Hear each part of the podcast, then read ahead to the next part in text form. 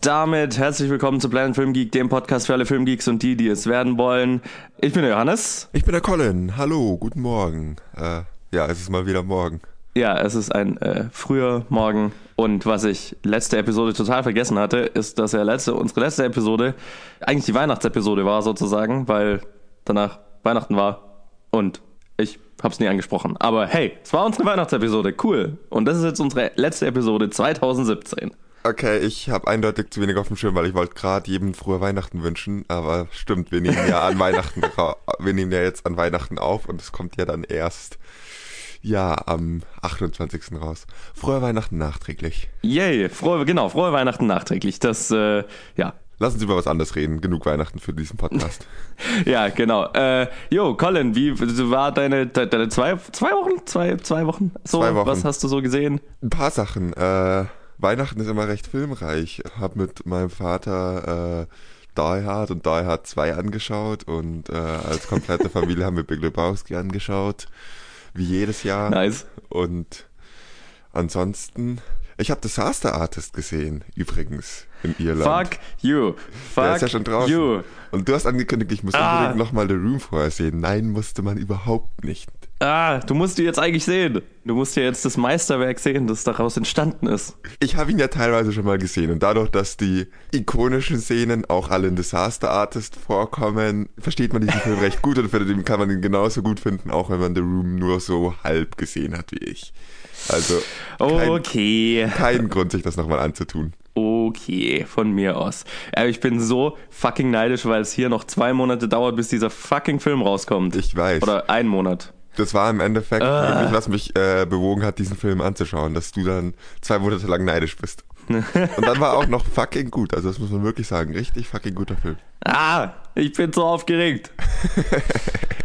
ich werde das jetzt jede Episode erwähnen, dass ich den schon gesehen habe und du nicht.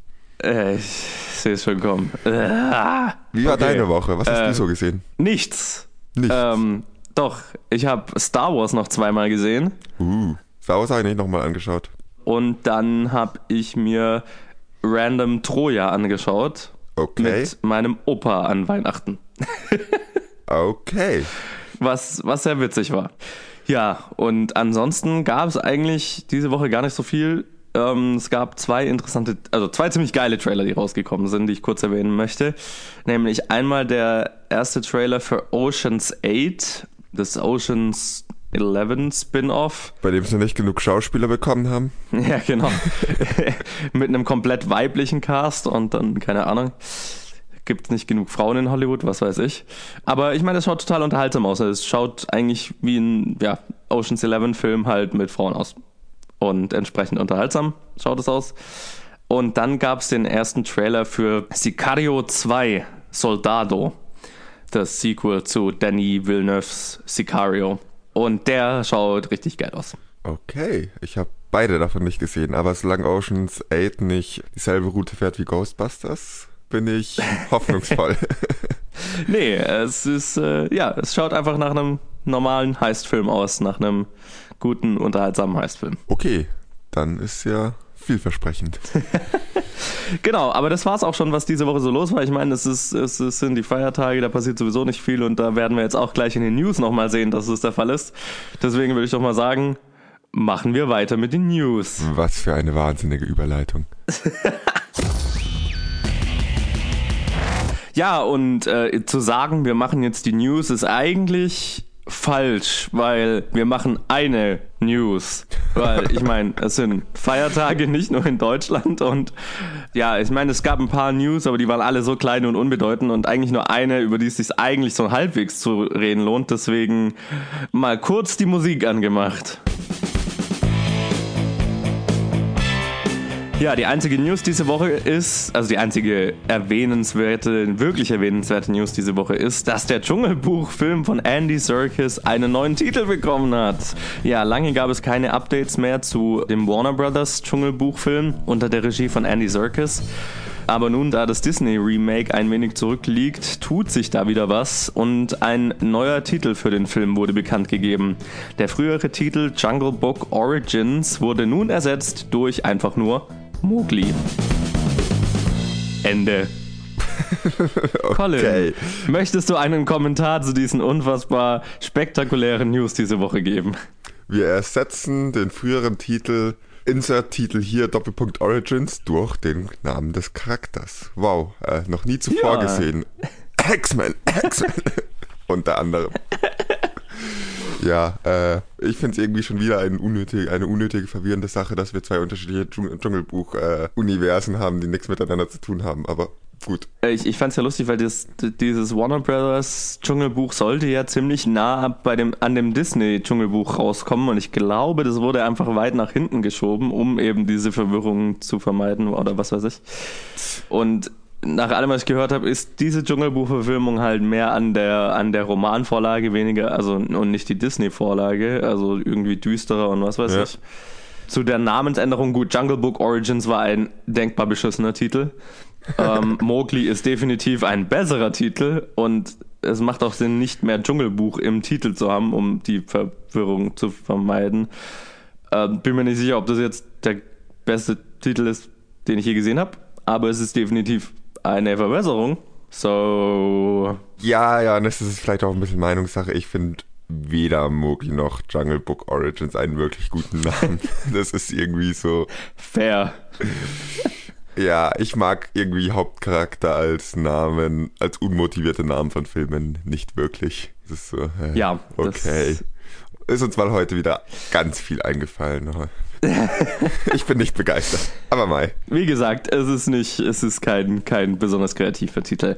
Naja, aber ich finde, das passt doch ganz gut zu unserer Feiertagsepisode sozusagen, letzte Episode des Jahres, dass alles etwas langsamer und läuft und so weiter. Die Episode wahrscheinlich ein bisschen kürzer wird. Ähm, deswegen, jo, das waren die News. Jo, und wir machen weiter mit der Challenge und also die kam vor zwei Wochen schon von Greg mal wieder.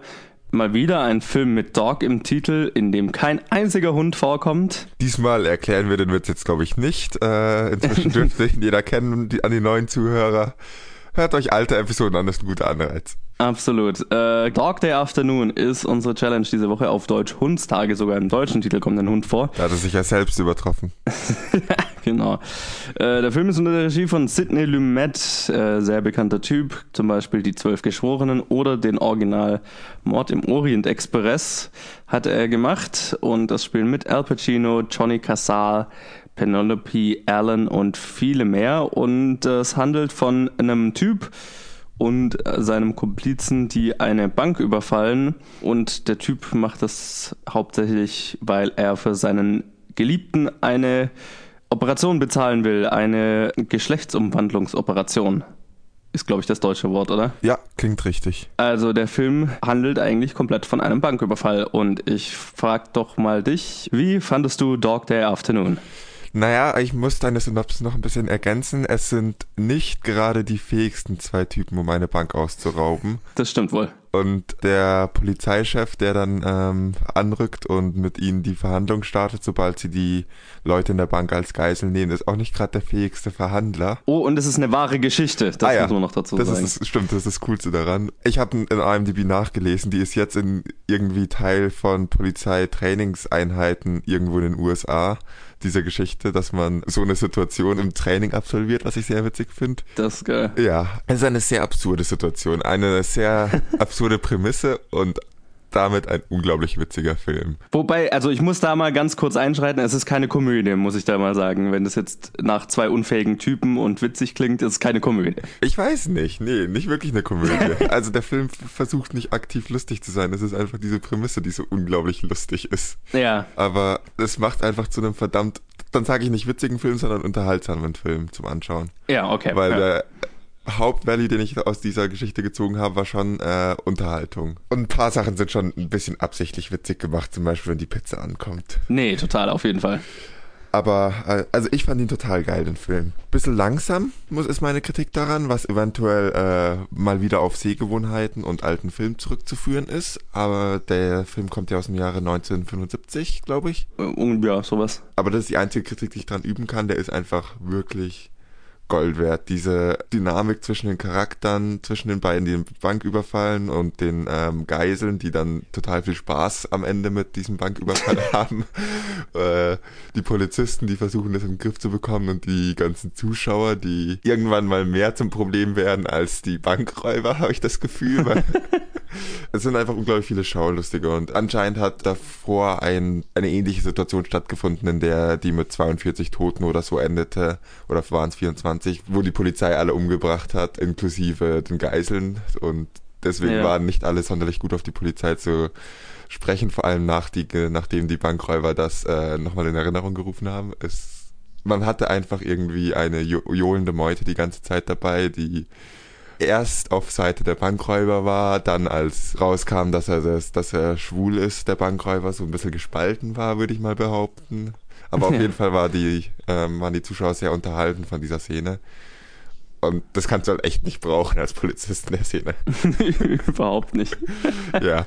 Der Film ähm, spielt sich hauptsächlich in und vor dieser Bank ab und zeigt einfach die Verhandlungen und äh, wie die beiden Bankräuber damit klarkommen, dass ihr Plan, die wollten eigentlich nur rein und rausrennen, das hatte mal überhaupt nicht funktioniert, wie sie aus diesem Plan rauskommen wollen und wie die Polizei damit umgeht. Ich hatte total viel Spaß mit diesem Film dachte ich mir die ganze Zeit, sollte man mal fähig remaken. Viele Remakes sind ja eher unnötig. Dieser Film könnte wirklich ein Remake vertragen, weil er etwas lang und alt wirkt, aber eigentlich so geil ist, dass man den durchaus mit einem fähigen Team dahinter gerne mal aktualisieren dürfte. Wie ging's dir damit? Ich fand den Film auch ziemlich geil. Ähm, es war jetzt doch schon einer, den ich äh, schon länger mal sehen wollte und auch schon eine Weile dann im Regal stehen hatte und ihn noch nicht gesehen hatte also ich bin ein großer Fan von Sidney Lumet an sich als Regisseur schon und ähm, ich mag seine, seine, naja, seine einfache Art.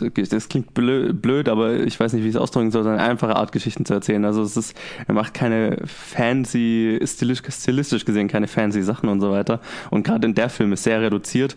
Korrigiere mich, wenn ich da was Falsches sage, aber ich glaube, in dem gesamten Film kommt keine Musik vor, kann das sein? Du sagst was Falsches. In der Eröffnungssequenz gibt's ein Lied. Okay. Und man hört irgendwann in einem äh, im Film, im Radio im, mal oder im so, Radio ne? mal kurz was und in einem Fernsehen mal Looney Tunes oder so. Ja, ja. ich habe das gegoogelt nach dem Film, ob ich, mich, ob ich mir das eingebildet habe oder da wirklich die ganze Zeit keine Musik kam. Ja, aber also auf jeden Fall der Großteil des Films ist einfach musiklos und wirkt halt sehr real und ich finde, das hatte schon oft wo was, als würde man es, keine Ahnung, dieses Szenario einfach im Fernsehen verfolgen zufälligerweise halt von beiden Seiten sozusagen. Ja. Und ähm, was, was dieses ganze Szenario eben so interessant macht, ist, dass es halt nicht deine typischen Bankräuber sind. Du hast gesagt, sie sind ziemlich unfähig. Das stimmt. Also sie sind als Bankräuber ziemlich unfähig. Und es liegt oft daran, dass sie eigentlich keine in Anführungszeichen schlechten Menschen sind, so wie man es jetzt klassisch von einem Bankräuber erwarten würde, ne? Der, die dann, also die haben jetzt kein Interesse daran, irgendjemanden abzuknallen und du merkst gleich, gleich am Anfang schon, das ist jetzt kein Spoiler, ähm, die sind eigentlich zu dritt, aber der andere, der halt dabei ist, sagt dann in dem Moment, wo alle die Waffen ziehen und anfangen und sagen, ne, das ist ein Banküberfall, bla bla bla, sagt der andere einfach, ja, ich kann das nicht und will gehen und der Hauptcharakter, Sonny, gespielt von Al Pacino, lässt ihn halt einfach gehen. Und das ist alles so ein bisschen sehr awkward und merkwürdig und merkst eigentlich, der hat gar kein Interesse daran, irgendwas Schlechtes zu tun, aber ist halt irgendwie verzweifelt genug, um diesen Banküberfall abzuziehen. Und das fand ich eine sehr lustige Art, den Charakter wahnsinnig schnell sympathisch zu machen, weil ich meine, das Problem, in das du halt schnell laufen kannst, ist, dass, naja, es sind halt Verbrecher und die machen was Falsches und man könnte sehr schnell gegen sie sein, aber der Film, also Sidney Lumet und also der Film an sich macht es, also finde ich sehr gut, dass man die Bankräuber sehr schnell sehr sympathisch findet. Ja, das muss man auf jeden Fall, da muss ich dir auf jeden Fall zustimmen. Ich habe mir die ganze Zeit ein Happy End für die beiden gewünscht. Ob es eins gibt oder nicht, werde ich jetzt mal nicht sagen, aber ich habe die ganze Zeit nee. gehofft, dass sie da lebend am besten mit Geld rauskommen. Ja, total. Und ich meine, es geht dann ja noch weiter, dass dann in der Bank quasi kein, nicht wirklich viel Geld vorhanden ist und, und so weiter. Also ja. es geht auf jeden Fall eigentlich alles schief, was schief gehen kann. 1100 Euro sind's von denen er gefühlt genau. 200 für eine Pizza zahlt. Irgendwie. Ja, das auch. äh, ja, also es ist ein, ein Banküberfall, der sich nicht wirklich lohnt und der sehr schnell sehr eskaliert, weil dann halt ziemlich schnell einfach tonnenweise Polizei vor der Tür stehen. Also ein völliger Overkill an, an Polizeieinsatz.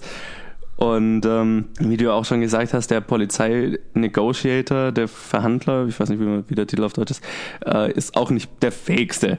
Und dann hast du halt dieses Szenario, dass du einfach eine auswegslose Situation hast. Also es gibt einfach, ich habe die ganze Zeit darüber nachgedacht, wie kann das Ganze ein, ein Ende finden, das nicht eine mittlere Katastrophe ist und mir ist nichts eingefallen. Ja.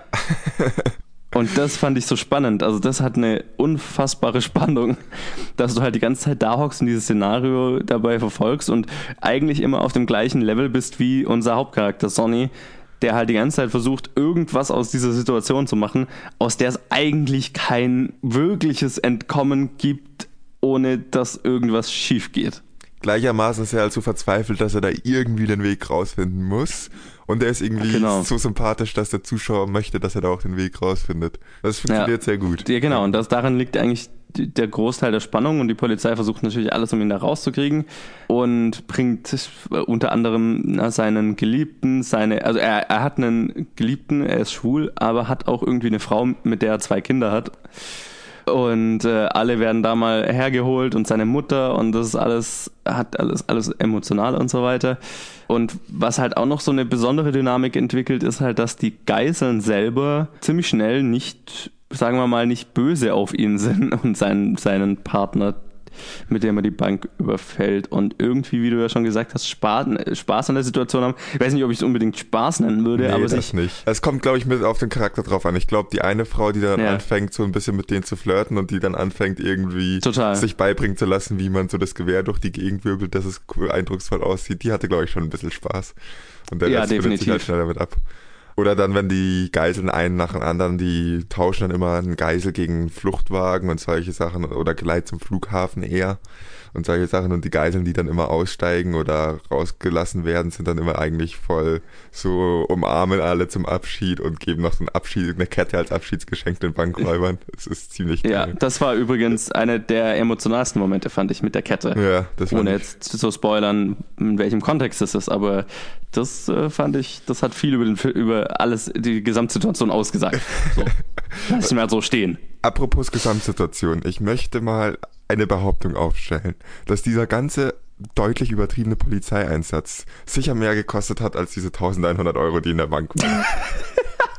ja, definitiv. Das ist ja irgendwie das, die ganze Ironie dieser gesamten Situation, ja. dass halt dieser riesige Aufwand auf Seiten der Bankräuber natürlich und auf Seiten der Polizei noch mehr für quasi nichts stattfindet. Das ist ziemlich geil. Ja. Und ja, das ist halt alles sehr absurd und sehr unterhaltsam. Wahnsinnig. Ähm, du hast gesagt, es ist halt gut, es ist ein älterer Film, er ist ein bisschen langsamer, das stimmt. Und was natürlich dazu beiträgt, zu diesem Gefühl ist, dass es, also wie ich ja schon gesagt habe, dass keine Musik ist, dass es nicht, naja, klassisch auf Action nie oder sowas gemacht ist. Es ist halt sehr, neut sehr neutral oder reduziert erzählt. Das hat mich jetzt aber nicht unbedingt gestört, aber natürlich, ähm, das ist, ist dadurch langwieriger, in Anführungszeichen, ähm, aber sehr unterhaltsam. Naja, ich muss dir widersprechen, ich fand es äh, nicht deswegen irgendwie langwierig. Ich fand die Story im Aufbau, in den Dialogen schon äh, ein bisschen langwierig äh, konzipiert. Yeah was ich äh, das Ganze ohne, das Ganze ohne Musik und ohne groß auf Action getrimmt inszeniert war, das fand ich eigentlich ziemlich großartig. Das hat irgendwie diesen Film, diesen, zu diesem Film super gepasst. Total. Es fehlt nicht nur die Musik, die ähm, Atmosphäre, die Geräusche sind dafür umso präsenter und umso passender und besser, fand ich, als in vielen Filmen, vor allem aus der Zeit das überhaupt kein Problem war, dass die Musik gefehlt hat. Das hat super gepasst. Das war, wie du vorher gesagt hast, einfach viel realistischer. Man war mehr einfach bei der Situation selber dabei. Das fand ich wirklich eine super Sache. Hat für mich besser funktioniert als No Country for Old Men, wo ich mir dachte, so langsam hatte ich gerne mal wieder Musik. Verstehe. Ja. Nee, absolut. Also ich fand es auch, also gerade dieser Realismusfaktor hat mir sehr gut gefallen. Ähm, aber man muss es, glaube ich, wissen, wenn man sich auf den Film einlässt, weil Banküberfall könnte auch was sehr Actionreiches sein, aber das ist in dem Fall eben nicht. Ich glaube, es wird zweimal geschossen in dem Film. Kann äh, das sein? Ja, ja, ja. Mir fallen zwei Schüsse ein, die fallen. Also ja, nicht besonders viel Action, aber dafür umso mehr Drama und vielleicht ein bisschen Comedy irgendwo mit drin. Auf eine gewisse Art und Weise. Ich würde behaupten, da ist schon ein ziemlich gehöriger Part Comedy drin. Ob das jetzt irgendwie eine Komödie hauptsächlich sein will, das, ja, nein, will es nicht. Also es geht nee. nicht, es geht um die Geschichte, aber die Geschichte ist schon grundauf witzig und die Inszenierung ist teilweise auch witzig. Ohne Comedy geht's in diesem Film auch nicht. Total. Und also das, und die Comedy kommt jetzt nicht unbedingt davor, dass es halt offensichtlich auf witzig gemacht ist, sondern einfach, weil diese Gesamtsituation Ja. so absurd ist, Ja. dass, dass es gar nicht anders geht, als Ja. dass man es ko komisch findet auf eine gewisse Art und Weise. Ja. Und das ist äh, eine sehr starke Stärke von dem Film und macht ihn sehr unterhaltsam. Ja, genau, das war gut zusammengefasst. Nee, aber rundum unterhaltsamer Film. Danke Greg auf jeden Fall für die Challenge. Ja, vielen Dank. Musste man, glaube ich, mal gesehen haben. Definitiv, Klassiker, den man gesehen haben sollte. Und ähm, dann würde ich doch mal sagen, wir schauen mal kurz, was wir als nächstes schauen. Ja, unsere nächste Challenge kommt äh, mal wieder von Franzi, die hat man jetzt schon eine ganze Zeit nicht mehr und ist der Film To Be or Not To Be oder auf Deutsch Sein oder Nicht Sein.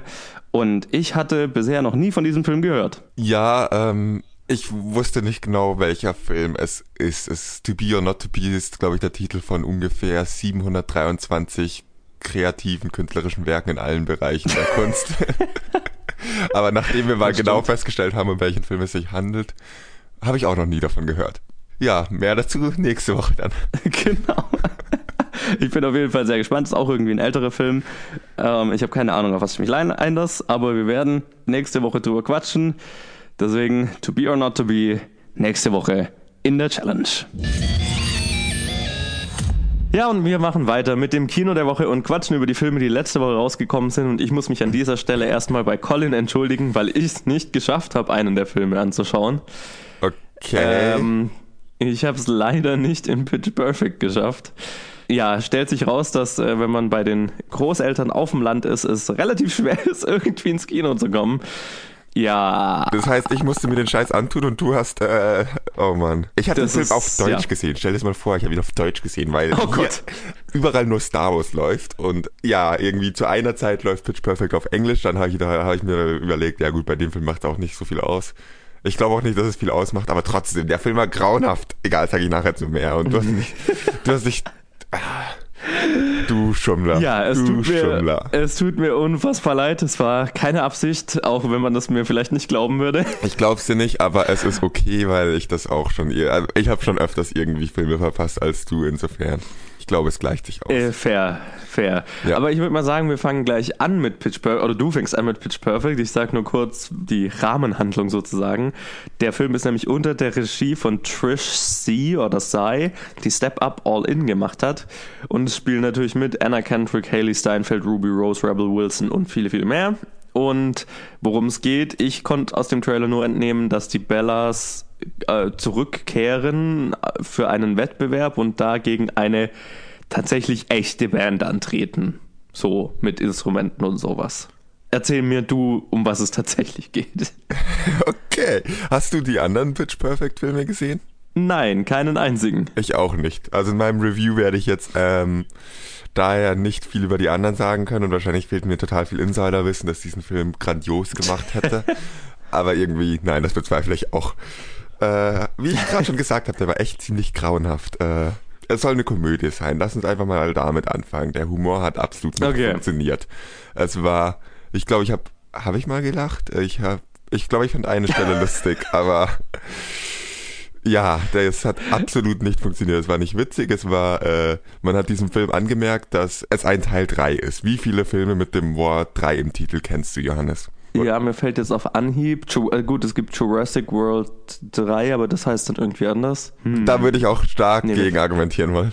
Ich habe die anderen beiden Filme nicht gesehen und ich habe mich so gefühlt, als wäre einfach alles aus den anderen beiden Filmen äh, aufgewärmt, zusammen, was davon noch übrig war, alle äh, gelöschten Szenen, alle Witze, die irgendwie nicht ins Drehbuch gekommen sind, sind in das Drehbuch gekommen und es war ein riesen Mischmasch aus allem Möglichen, was nicht zusammengepasst hat. Es war alles nur nicht lustig. Es war sehr qualvoll anzuschauen und es hat einfach nicht unterhalten. Und als Komödie nicht lustig zu sein, ist halt irgendwie Setzen Sex. Hat nicht funktioniert. Das ist hart. Ja.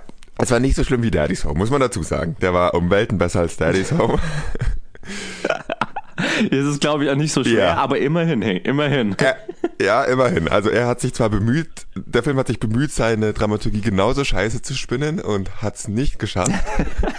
also da ist aus Versehen noch ein bisschen Dramaturgie übrig geblieben, verglichen mit Daddy's Home, aber es war auch nicht sonderlich viel.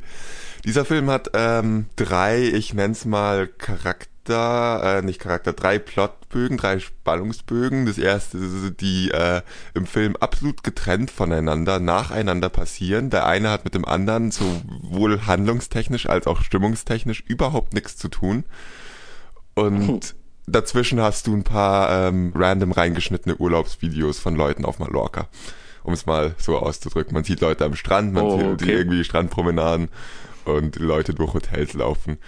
Das ist einfach so bescheuert. Das Ganze hat nichts miteinander zu tun. ähm, die ganze Prämisse ist so random und bescheuert, dass die irgendwie durch Europa touren, um die den US-Truppen in Europa halt irgendwie Entertainment zu bieten mit ein paar anderen Bands und dass das dann plötzlich doch irgendwie eine Art äh, Bandwettbewerb ist, weil da natürlich so ein super krasser Manager zuschaut, der dann da einen, äh, eine Band unter Vertrag nehmen will. Dann haben sie halt irgendwie so ihre unterschiedlichen Handlungsbögen, die alles so konsequenzlos sind. Äh, alles, was passiert, ist irgendwie konsequenzlos. Also das erste ist dann wirklich so ein bisschen Bandwettbewerb-Style, wo äh, die Bellas nicht so gut auftreten und äh, dann irgendwie das Hotelzimmer von diesem Manager mehr oder weniger abwackeln und so ein Spaß. Und dann ist dieser Handlungsbogen mehr oder weniger plötzlich vorbei. Also wird nie wieder au- wird nie wieder wirklich aufgegriffen, außer in ein paar, dass man dann eine Montage sieht, in der die ganze Zeit wird, und sie reisen dahin und machen noch ein Konzert und dahin. Und der zweite Handlungsbogen ist dann irgendwie plötzlich was ganz was anderes. Da haben wir dann irgendwie so ein bisschen Krimi-Style. Äh, ich habe es überhaupt nicht verstanden, wie das plötzlich passiert ist. Da ist plötzlich ein Vater aufgetaucht, der in Drogengeschäfte verwickelt war und irgendwie plötzlich war es komisch. Plötzlich wurden alle Bellas entführt, bis auf zwei, bis auf die zwei Hauptbellas und die mussten sie dann befreien und dann waren sie auf einer Yacht und dann war es kurz Baywatch und dann war es irgendwie und dann haben sie auf einer Yacht irgendwie ewig gesungen und währenddessen die Yacht angezündet und dann ist explodiert und wir waren plötzlich in einem Actionfilm und das hat alles noch weniger Sinn ergeben als die erste Handlungsbogen. Und dann kam wieder eine Montage von irgendwie so Urlaub und dann kam der dritte Bogen. Der, der hat sich tatsächlich ein bisschen überschnitten mit dem zweiten. Weil äh, bevor sie zu der Yacht sind, um sie zu befreien, hat ähm, Anna Kendricks äh, Charakter erfahren, dass äh, sie von diesem Manager ausgewählt wurde, um unter Vertrag genommen zu werden. Spoiler Alert, ich hoffe, ihr wolltet den Film eh nicht sehen. Falls ihr ihn sehen wolltet, hoffe ich, dass ich ihn gerade so gespoilert habe, dass ihr ihn nicht mehr anschaut, weil dann habe ich euch gerettet. Ähm, halt, dass es sie ist, aber ohne ihre Band. Und das äh, war dann natürlich der Gewissenskonflikt. Aber da gibt's halt eine Szene, in der sie es erfährt und dann wird's irgendwie mehr oder weniger fallen gelassen. Dann kommt diese Action-Reihe und dann am Ende sitzen sie da, Punkt 3, äh, Handlungsbogen 3 und dann haben sie wieder dieses Dings, äh, hat wieder, ist wieder alles irgendwie ziemlich konsequenzlos gewesen ist mit der Yacht. Nichts ist passiert und äh, sie sitzen da und haben das Problem, dass die eine halt jetzt berühmt werden soll und die andere nicht. Und äh, hundertmal Okay. gesehen, anstrengend, viel zu viel anstrengendes Gesinge in diesem. ich weiß, es ist ein Film über Musik, aber wenn das Einzige, was dieser Film macht, ist Musik zu spielen und Leute dazu auf einer Bühne zu, zu zeigen, man kann sich auch einen Konzertfilm anschauen, der hat ungefähr genauso viel eine genauso intelligente Dramaturgie wie dieser Film. Und ist wahrscheinlich auch genauso lustig. Oder vielleicht lustiger, wenn man eine lustige Band erwischt. Aber ja, äh, es war halt durch und durch, was man erwartet hat. Ein Untermittelmaß-Film. Also es ist ein Teil 3. Er sollte nochmal ein bisschen Geld einspielen. Ob er das gemacht hat oder nicht, werden wir nachher sehen. Und er hätte lieber nicht produziert werden sollen. Alles klar. Johannes, hast du Lust bekommen, diesen Film jetzt nachträglich doch noch anzuschauen? Geht so. Hält sich in Grenzen, mein, meine, meine Lust, sage ich mal. Okay, hast du noch Fragen an mich, was noch alles scheiße an dem Film war? Geht so. Ähm, wir könnten über einen anderen Film reden, wenn du, wenn du Bock hättest. Okay, Gott habe ich erwartet, dass diese, also Gott sah diese Woche scheiße aus an Filmen. Muss man mal wirklich sagen. Jumanji und Pitch Perfect. Ich habe das für, äh, es war die Woche, vor der ich am meisten Angst hatte, eigentlich dieses Jahr. Dann quatschen wir mal über den anderen Film diese Woche. Ja, ich habe es gerade schon angekündigt. Was geht hier ab? Ich denke, wir sind im Spiel. Entschuldige, wie bitte? Wie meinst du das denn? Irgendwie, ich weiß nicht wie, denke ich, wir, wir, wir sind in das Spiel reingesaugt worden. Und jetzt sind wir zu unseren Avataren geworden. Das heißt, ich bin Spencer, aber ich sehe aus und klinge wie Dr. Smolder Ravestone. Das, das heißt, du bist Mose Finbar. Steht doch auf deiner Weste. Und Martha? Ja. Du bist Ruby Roundhouse. Und Bethany, du bist Professor Shelley Oberon. Also, das bedeutet ich. Nein! Ich bin ein übergewichtiger alter Mann. Wieso bin ich im Dschungel eigentlich halbnackt? Ultra kurze Shorts und ein Lederoberteil? Ich meine, was soll das? Ich sehe aus wie ein Gartenzwerg. Wo ist mein Telefon? Den juckt's. Wir stecken alle in fremden Körpern. Genau, Jumanji, Willkommen im Dschungel, beziehungsweise auf Englisch Jumanji, Welcome to the Jungle, unter der Regie von Jake Caston, der Sextape und Bad Teacher gemacht hat, und natürlich mit Dwayne Johnson, Karen Gillan, Kevin Hart und Jack Black und dann noch ein paar anderen. Und der handelt, also es ist ein Sequel, so in der Art, Sequel, Reboot, wie auch immer, von äh, vier Teenagern, die in ein Videospiel teleportiert werden und dann einen Weg äh, zurück nach Hause finden müssen und dabei die Video, also das Videospiel quasi beenden müssen, sozusagen. Wir hatten ja, ähm, ich fand diesen Trailer so grauenhaft und hatte so Angst vor diesem Film, dass ich mit dir sogar einen Deal gemacht habe, dass du Jumanji anschaust und ich Pitch Perfect und ich mit Jumanji nicht anschaue. Genau. Dann Presseeinladung, ich hatte zufällig Zeit und als gratis ist, bin ich halt hingegangen und habe mir Jumanji angeschaut. Aber Gott, das war der... Und man muss dazu sagen, es war auch noch eine, ein, eine, eine weihnachtliche Pressevorführung, wo es Glühwein und so weiter gab. Also Ja, voll fancy und so. Also nur deswegen habe ich mir angeschaut. also wirklich die Woche, vor der ich am meisten Angst hatte und Gott, der Trailer Ja. sah so scheiße aus, aber egal, ich habe jetzt lang genug gerantet. Du darfst mal anfangen, Johannes. Ja, ich fand den Trailer mittelgut, sage ich mal. Ich fand ihn, glaube ich, nicht so furchtbar wie du. Ähm, aber ich hatte, ich hatte, äh, sagen wir mal, ich hatte Sorgen, bevor ich in den Film gegangen bin. Und muss aber sagen, ich fand den Film überraschend unterhaltsam. Ich war als Kind ein ziemlich großer, oder bin wahrscheinlich immer noch, aber ich habe den alten jetzt schon ewig nicht mehr gesehen, aber ich war als Kind ein riesiger Fan von dem alten Jumanji. Ich habe den, keine Ahnung, ich habe den bestimmt 10, 20 Mal gesehen. War ein großer Fan von dem alten und ähm, hatte immer sehr viel Spaß und müsste den eigentlich nochmal anschauen. Und ich habe mir so gedacht, gut, äh, wenn man den jetzt modernisieren will, also das ist ein Film, den kann man gut mal remaken oder ein Sequel machen oder wie auch immer. Der ist alt. Leute, die es halt in der Kindheit gesehen haben, er- erinnern sich noch dran. Der Rest hat keine Ahnung, was Jumanji ist. Also fair davon, ein Sequel zu machen oder ein Remake oder wie auch immer. Und ich fand die Idee, es in ein Videospiel zu setzen, auch ganz cool. Wenn auch gleich, wie ich dann gedacht habe, okay, gibt es einen Film, der das bisher gut gemacht hat? Also, dass Charaktere in ein Videospiel gezogen werden. und dass das dann gut rüberkommt, weil oft fühlt sich halt dann so an, naja, als würde, also, ähm, oder so ist es ja auch meistens, dass eine ältere Generation versucht, was zu machen und, und quasi die Sprache der Kids zu verstehen sozusagen und hey, wir sind, wir machen jetzt was mit Videospielen und so weiter und ähm, es fühlt sich super fake und super scheiße an. Ich muss sagen, das macht dieser Film für meinen Geschmack wirklich, wirklich, wirklich gut. Diese Video, also ne, dieses Videospielkonzept und von Charakteren, die in das Videospiel gezogen werden, ähm, das funktioniert überraschend gut. Ich meine, der Film bricht immer mal wieder mit seiner eigenen Logik und so weiter, klar. Das kommt vor. Er ist dann nicht konstant, aber für das, was er tut, sage ich mal, funktioniert es sehr gut. Und was mir am allermeisten an dem Film gefallen hat, ist die Dynamik zwischen den Charakteren. Weil du hast also am Anfang diese vier Kids, gespielt von vier Teenagern halt, die in das Videospiel gezogen werden und dann in die, die Charaktere, in die Körper der Charaktere quasi teleportiert werden, die sie ausgewählt haben, als sie das Spiel angewählt haben. Und das ist richtig, richtig unterhaltsam, weil du hast halt so einen kleinen, dürren Jungen, der dann als The Rock rauskommt. Das heißt, äh, The Rock muss die ganze Zeit einen kleinen, dürren Teenager, ängstlichen Teenager spielen, der jetzt plötzlich so ein mega muskulärer Typ ist und ähm, eigentlich der Held der Geschichte sein soll und so weiter. Und ich habe ja schon mal gesagt, ich bin nicht der größte Fan von Dwayne The Rock Johnson als Schauspieler. Naja, einfach weil er zum Beispiel in Komödien, ich Baywatch und so weiter, ähm, fand ich ihn einfach nicht besonders gut. Und hier muss ich aber sagen, das macht er tatsächlich ziemlich gut.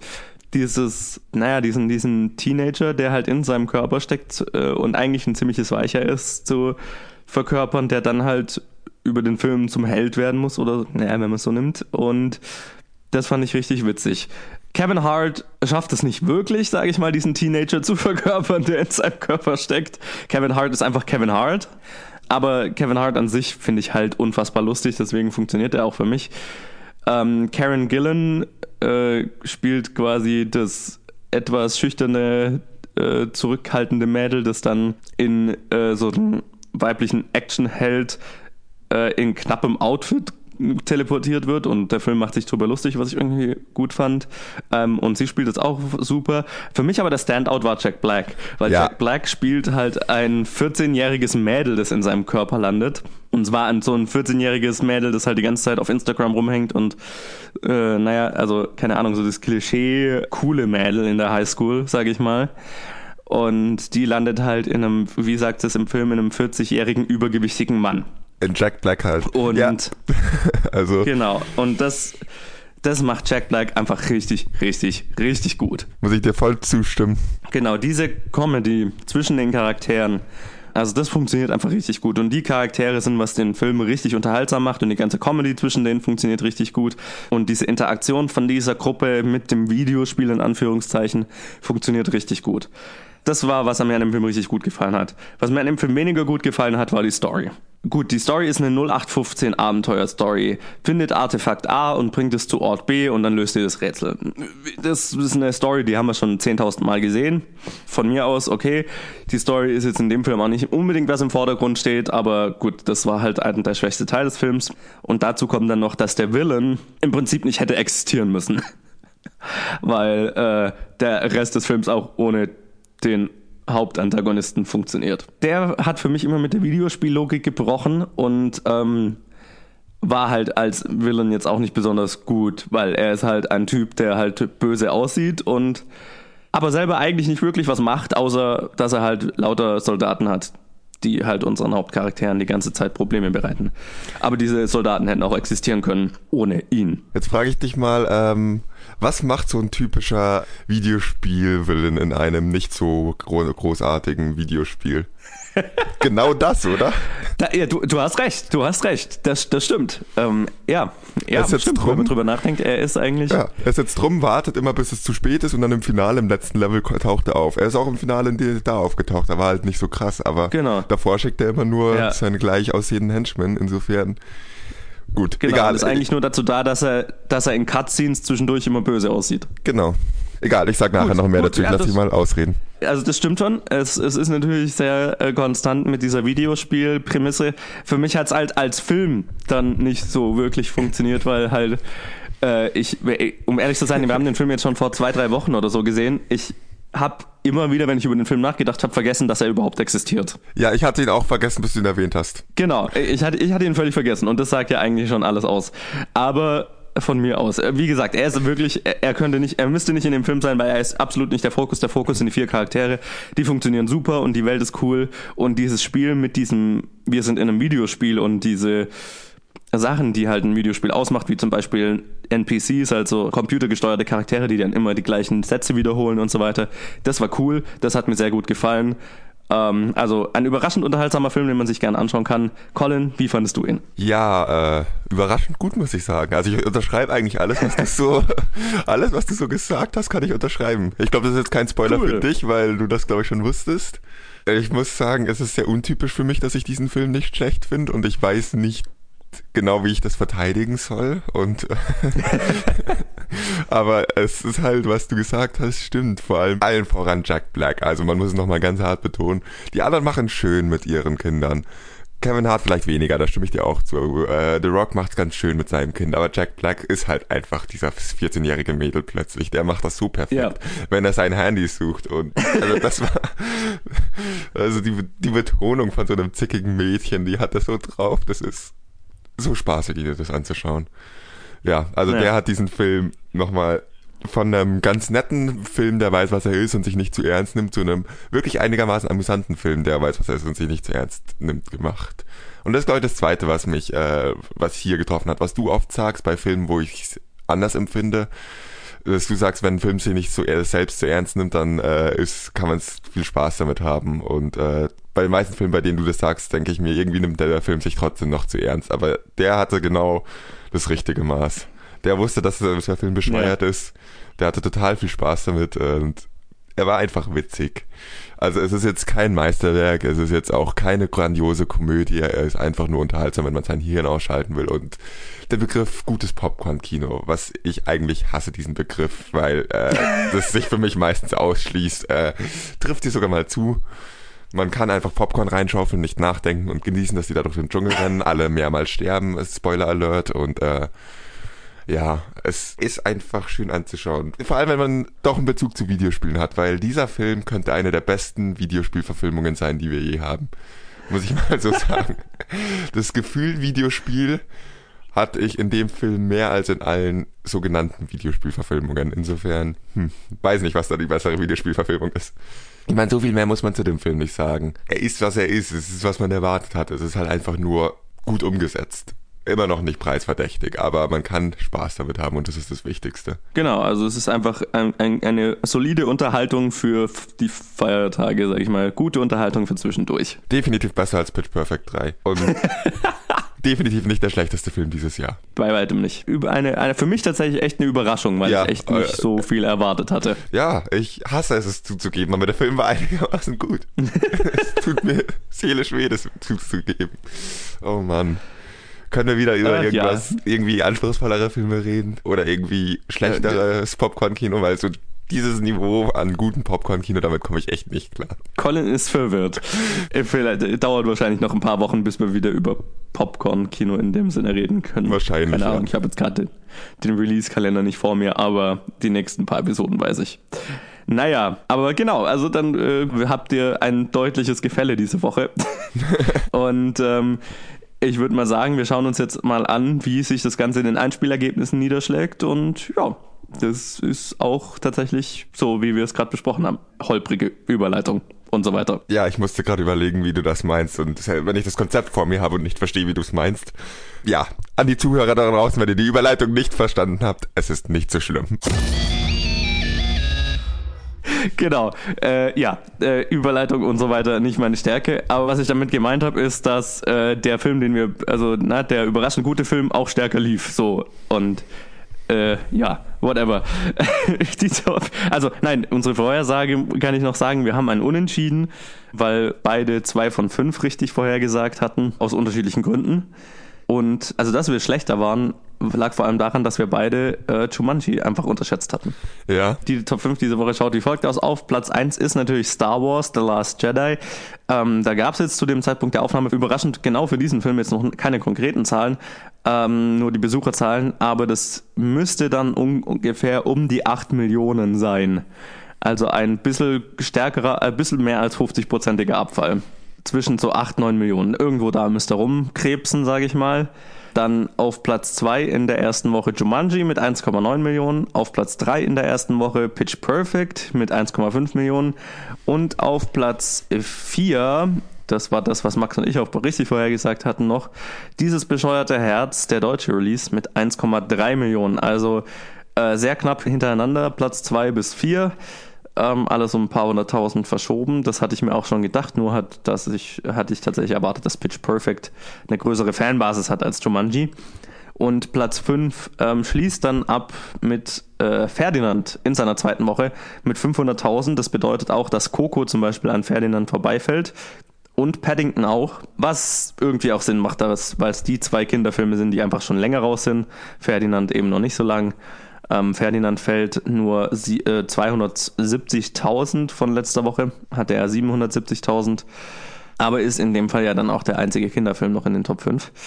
Ähm, Star Wars, habe ich ja schon gesagt, hat einen über 50-prozentigen Abfall von 19,7 Millionen auf diese Woche, auf diese Woche mit, keine Ahnung, 8,5 oder sowas um den Dreh ist jetzt nicht krass überraschend, einfach weil es Weihnachtswochenende ist und der Heiligabend, der Sonntag ist für Kinos anscheinend immer sehr, sehr schwach, logischerweise. Dazu muss man jetzt aber auch sagen, dass auch in den USA Star Wars mhm. den größten Abfall eines Star Wars Films aller Zeiten hatte. Mhm. Mit über 60 Prozent, fast 70 Prozent. Ja. Äh, von Woche 1 auf Woche 2. Und das fand ich sehr, sehr schade. Aber das macht Sinn, wenn man einfach so ein bisschen mitkriegt, wie sehr dieser Film die Fans spaltet, sage ich mal. Ja, ähm, das ist so eine Sache. Äh, das ist wirklich interessant bei dem Film, finde ich. Also die Kritiken sind unglaublich gut gewesen und das, die Fans haben einfach keinen Bock auf diesen Film. Ich weiß nicht, ob ihr der letzte Episode schon drüber geredet habt, wahrscheinlich nicht. Nicht, nicht wirklich, so ein bisschen, aber nicht wirklich. Also, ich muss auch ehrlich sagen, ich bin ähm, mal wieder ein bisschen enttäuscht und sauer von der Star Wars Fan äh, Fanbase, weil kommt schon eine Petition zu starten, dass man diesen Film rückgängig macht und äh, nochmal macht, bevor man Episode 9 macht. Es ist so dumm. Was für ein Arschloch. Also, ja, es ist so dämlich. ja, ähm, man kann diesen Film mögen oder auch nicht. Er ist definitiv, das wurde wahrscheinlich gesagt, das habe ich glaube ich auch gesagt, ich weiß nicht, ob es reingelandet ist, der un-Star Warsigste Film bisher. Aber wenn man sich daran aufhängt, ich habe, ähm, ich verstehe viele Kritiken von den, ähm, sorry, wenn ich da jetzt kurz abschweife, aber das ist mir wichtig. Ich verstehe viele Ja, ja, Kritiken, die mach bei diesem ruhig. Film angebracht werden, aber das wird zu überreagiert und ich denke, oder für mich, äh, ich habe einfach das Gefühl, dass es so ein dass das einfach die Fans sind, die das Problem ist hier, die sagen, macht bitte genau denselben Film, den wir schon kennen, Episode 5 nochmal, aber bitte ändert nichts daran, aber bitte schaut, dass es irgendwie ein anderer Film ist und kein Remake von Episode 5 und bitte Ja. äh, bleibt den Charakteren treu, aber gebt denen irgendwie weitere Entwicklung, aber ändert ja nichts an den Charakteren und äh, ja. wenn, wenn, wenn nicht der Charakter A genau die Entwicklung durchmacht, die ich mir erhofft habe und nicht gleichzeitig genau die Entwicklung, die mein Freund mir erhofft hat und beide Entwicklungen sind gegensätzlich, dann hat, hat der Film versagt für uns als Fans und Leute, Ja. was wollt ihr eigentlich? Es werden ein paar Leute hier äh, Zuhörer sein, die, die über diesen Film schlecht denken. Es tut mir leid. Ich meine, ähm, damit bei wirklich nicht jeden Fan. Äh, ich habe mit vielen Leuten geredet, mit denen man super reden konnte über diesen Film, die ihn auch kritisiert haben. Zu Recht, der Film hat seine Schwächen. Aber vor allem, wenn ich im Internet mich umschaue, habe ich das Gefühl, dass viele Fans Ja. einfach nur eine Arschloch-Fanbase sind. Nee, es ist ziemlich widerlich und da, da muss ich dir auch zustimmen. Ähm, es ist ja völlig in Ordnung, den Film nicht zu mögen. Das ist ja schön, schön und gut. Worauf ich nicht klarkomme, ist, wenn dann der Regisseur auf, auf Twitter und so weiter wahnsinnig angegriffen wird und Todesdrohungen kriegt und was weiß ich und eben solche bescheuerten, unfassbar dämlichen Petitionen gestartet werden und so weiter. Und ähm, Ja. ob man jetzt einen Film, ma Film mag oder nicht, ist, ist, ist persönlicher Geschmack, aber dann, keine Ahnung, was du ja gerade gesagt hast, dieses, ja, wir wollen, bei Force Awakens haben so viele rumgeschrien, ja, es ist nur ein Remake von, vom vierten und wir wollen was, wir wollen was anderes und jetzt kommt was anderes und dann ist der Aufschrei noch größer, ah, es ist so anders, es fühlt sich zu anders an, ich bin in meiner Fanheit äh, unangenehm angefasst worden, keine Ahnung. Es ist, äh, es ist unangenehm, weil es Veränderung ist Ja. und so eine völlige Überreaktion gefühlt. Wie gesagt, es betrifft nicht die Leute, mit denen man wirklich reden kann, die Leute, die, Kri- Nee. die, die Kritik üben können, gezielt Kritik üben können an diesem Film, aber es ist so ein, äh, wie viele Leute man auf Facebook und Twitter da sieht, die einfach nur, ja, genau das, was du gerade gesagt hast, machen. Ich glaube auch, dass die Star Wars Fanbase eine der undankbarsten äh, Fans überhaupt sind. Ja, Also. total. Naja, Hat man schon öfters das Gefühl gehabt. Genau, ich meine, Disney tut es nicht weh, sage ich mal. Also vielleicht in der Hinsicht, dass der Film dann natürlich nicht die Force Awakens, wahrscheinlich nicht die 2 Milliarden knacken, äh, er könnte schon die 2 Milliarden knacken. Äh, Er hat jetzt am, er ist in, innerhalb der, also innerhalb von zwei Wochen ist er jetzt schon fast bei der Milliarde. Er ist, glaube ich, bei 780 Millionen oder so um den Dreh. Also dem Film geht's gut, keine Angst. Er ist keine Enttäuschung finanziell. Es ist auch normal, dass ein Film einen relativ großen Abfall hat, wenn, er, wenn das Eröffnungswochenende so unfassbar stark ist. Der Abfall war jetzt nur einfach größer als alle bisherigen. Aber jetzt nicht um 20% größer, sondern halt um 8% größer oder was weiß ich. Also auch das muss man natürlich im Kontext sehen. Ich habe mich auch weniger auf die Zahlen bezogen als mehr aufs Internet. Aber wie auch immer, wir reden über die Zahlen und da, über Star Wars haben wir jetzt lang genug geredet. Ich habe finde noch was anderes relativ interessant und das ist einfach wirklich dieses Jumanji und Pitch Perfect. Wie haben wir alle beide andersrum vorgesagt? Äh, vorher, Ja. haben wir beide andersrum vorhergesagt. Äh, also Pitch Perfect 2 lief deutlich besser, Pitch Perfect 1 lief auch besser, glaube ich. Oder ungefähr so. Ja, Und ich habe einfach erwartet, dass Pitch Perfect 3 deutlich mehr macht. Vor allem, wenn man sich die äh, Zielgruppen der diversen Filme anschaut. Jumanji und Star Wars eher in Konkurrenz stehen als Pitch Perfect und Star Wars. total, Und total, ja. dass Jumanji dann trotzdem mehr nimmt als Pitch Perfect mit einer doch sehr inzwischen out of touch äh, Fanbase, würde ich es nennen. Nicht schlecht, unerwartet. Nee. Ich kann es Äh, nicht erklären. Ähm, ich bin nur überrascht und wollte es nochmal hervorheben. spricht, spricht unglaublich für den Film. Ja. Ein berechtigter Erfolg, sag ich mal. Und er läuft auch in anderen Ländern super. Deswegen, ähm, also ist Sony damit echt ein Coup gelungen, gegen Star Wars anzutreten in Woche zwei und trotzdem sehr erfolgreich zu laufen. Also das ist schon bemerkenswert. Muss man auch erstmal schaffen. Naja gut, aber das waren auf jeden Fall die Box-Office-Ergebnisse diese Woche. Und ähm, ich würde mal sagen, wir machen weiter und machen einen, eine, machen unsere traditionelle Vorschau auf nächste Woche, die aber diesmal ein wenig anders aussieht. Okay, äh, ich bin gespannt. Was ist denn da so anders? Äh, ja, und die Vorschau auf nächste Woche schaut ein wenig anders aus, weil wir nächste Woche keine normale Episode haben. Was? Was machen wir dann? Verrückt. Ich bin Star Wars-Fan, ich kann keine Veränderung ertragen, das weißt du doch. Ja, genau. Entschuldigung, der musste noch sein. äh, fair. Nee, ähm, weil zw zwischen den Jahren kommen immer nicht so wirklich viele Filme raus. Es kommen schon ein paar raus, über die man reden könnte, aber wir nutzen die Gelegenheit, um uns mal eine kleine Pause zu gönnen, in irgendeiner, auf eine gewisse Art und Weise. Uhu, und Urlaub. Äh, machen unseren Jahresrückblick, also unser Jahresrückblick auf das Jahr 2017. Diejenigen, die uns schon über ein Jahr hören und wie gesagt, geil, wenn ihr das tut. Die werden es kennen und letzte Episode hat Max auch schon mal so einen kleinen Vorgeschmack gegeben mit seiner, äh, seinem Jahresrückblick, seinem kleinen. In der Episode sprechen wir über unsere jeweils unsere persönlichen Top 10 der besten Filme des Jahres 2017 und unsere Top 5 der schlechtesten Filme des Jahres 2017. Deswegen keine großartige Vorschau. Es gibt auch nur einen einzigen Film, der rauskommt, den ich hier mal erwähnen würde, den ich auch auf jeden Fall versuchen werde anzuschauen und naja, vielleicht quatschen wir dann in der übernächsten Episode drüber. The Killing of a Sacred Deer von Yorgos Lanthimos, der Typ, der The Lobster gemacht hat. Mit dem, Scha dem Schauspieler aus The Lobster? Genau, mit Colin Farrell und Nicole Kidman in dem Fall.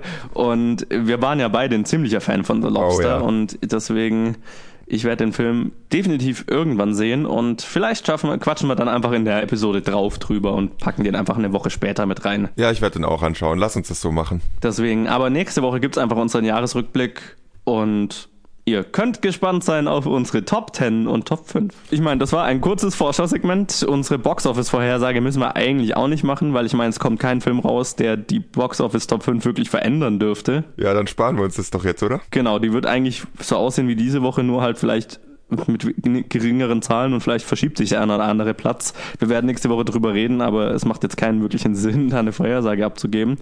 Deswegen würde ich mal sagen, wir machen einfach nur noch die Bad Movie Synopsis und dann sind wir mit dieser kurzen, aber guten Episode, hoffentlich guten Episode, schon fertig. Wir telefonieren ja dieses Mal, wir machen Fernaufnahme, daher hat Johannes gar keine Möglichkeit zu überprüfen, ob ich schummel oder nicht. ja, ja, genau. Äh, schön, Nein. dass du jetzt einfach mal die Illusion zerbrochen hast. Ja, wenn es bis dahin nicht aufgefallen ist, dann waren wir gut, dann kannst du es gerne rausschneiden. Das stimmt.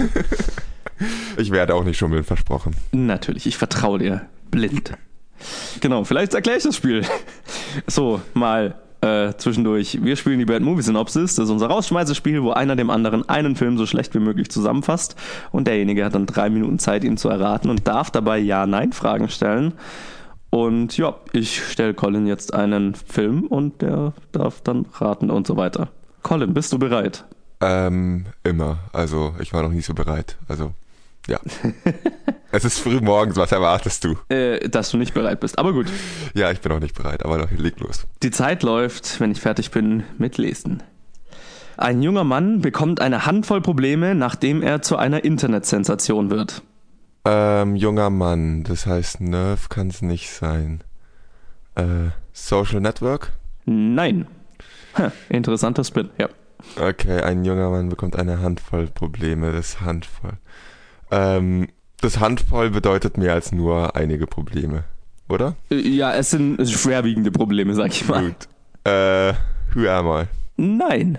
Wird er zu einer Internetsensation? Ja, mehr oder weniger, nicht wirklich. Äh, gut, ich muss mal Fragen stellen. Ist der nach 2000 rausgekommen? Ja. Realverfilmung. Es ist eine reale Verfilmung, ja. Ähm, nach 2010 rausgekommen? Ja. Ja, das klingt zu unsicher. Nicht direkt nach 2010? 2010 rausgekommen, okay. Ähm, Ja. Ähm, ähm, gut, gut, gut, gut. Spielt in der Gegenwart? Er spielt in der Gegenwart, ja. Gut. Ähm, in den USA? Ja. Ein amerikanischer Film? Ja. Ein junger Mann. Ähm, geht er noch zu einer Bildungsinstitution? Institution? Ja. Okay, ähm, College? Nein. High School? Ja. Okay, High School. Habe ich den Film gesehen? Definitiv. Okay. Spider-Man. Nein. Ich gebe dir einen Tipp mit Spider-Man, denkst du in die richtige Richtung. Ja, das ist. Also, es hat was mit Superhelden zu tun. Es hat was mit Superhelden zu tun, ja. Marvel? Marvel hat nichts damit zu tun. Hm. Ich denke jetzt an Kingsman, aber das hat halt irgendwie Internetsensation. Das ist Internetsensation. Oh Mann. Weiterer Tipp, du hast noch 30 Sekunden. Kingsman ist eine sehr gute Richtung. Shit, wie hieß es? Ah. Ja, ich weiß, welchen Film du meinst. Ich komme gerade nicht auf den Namen. Gott. Gott. Noch 10, Ach, scheiße. Äh, 5, ja, scheiße. 4, Alter. 3, Oh Mann. 2. Ich komme nicht auf den Namen. Ich kann gar nicht auf den Namen kommen. Komm schon, sprech den Namen aus. Liegt mir auf der Zunge. Äh, ja, ich hab verkackt. Scheiße. Sag an, wie heißt der Film? Soll ich dir sagen? Ja, ich habe gerade so einen Gehänger, so ein äh, Blank, Blackout. Kick-Ass. Oh fuck. Ich habe sogar den ersten und zweiten. Scheiße, ich habe gerade noch so in Not mein DVD-Regal durchgescrollt, aber bei K bin ich nicht hängen geblieben, da würden der erste und der zweite nebeneinander stehen. Verdammt. Wie ist mir der Name da nicht eingefallen? Ah. Ja, schade. Das ist jetzt ein bisschen Tja. peinlich. Schneid die Synopsis raus und mach, gib mir eine neue. Ja, genau, am besten. Nein. Ja, gratuliere, Johannes. Gratuliere. Danke, danke. Und ich würde mal sagen, das war die Episode, oder? Ja, und damit geht auch diese Episode Planet Film Geek Episode, was war's jetzt? Fuck, warum weiß ich das nie? 79, glaube ich. Die letzte Episode 2017 zu Ende. Ich hoffe, ihr hattet Spaß und hört nächste Woche wieder zu. Und wenn es euch gefallen hat, hätte ich nur eine einzige Bitte an euch. Lasst uns da, wo ihr uns hört, eine Bewertung und einen Review da und empfehlt uns weiter. Das hilft uns ungemein. Und ansonsten wünsche ich euch schöne Feiertage und so weiter und sag noch, wenn ihr mit uns in Kontakt treten wollt, uns eure Meinung zu den Filmen geben wollt und so weiter, dann könnt ihr das auf Facebook oder Twitter tun, jeweils unter Planet Film Geek und äh, da könnt ihr uns auch Challenges geben. Unsere Liste ist nicht lang genug, aber gib sie uns trotzdem. wir, unsere Liste ist schon sehr lang, aber wir nehmen gerne immer neue Leute auf. So ist ja nicht. Dann äh, bis nächste Woche. It's time for this podcast to end.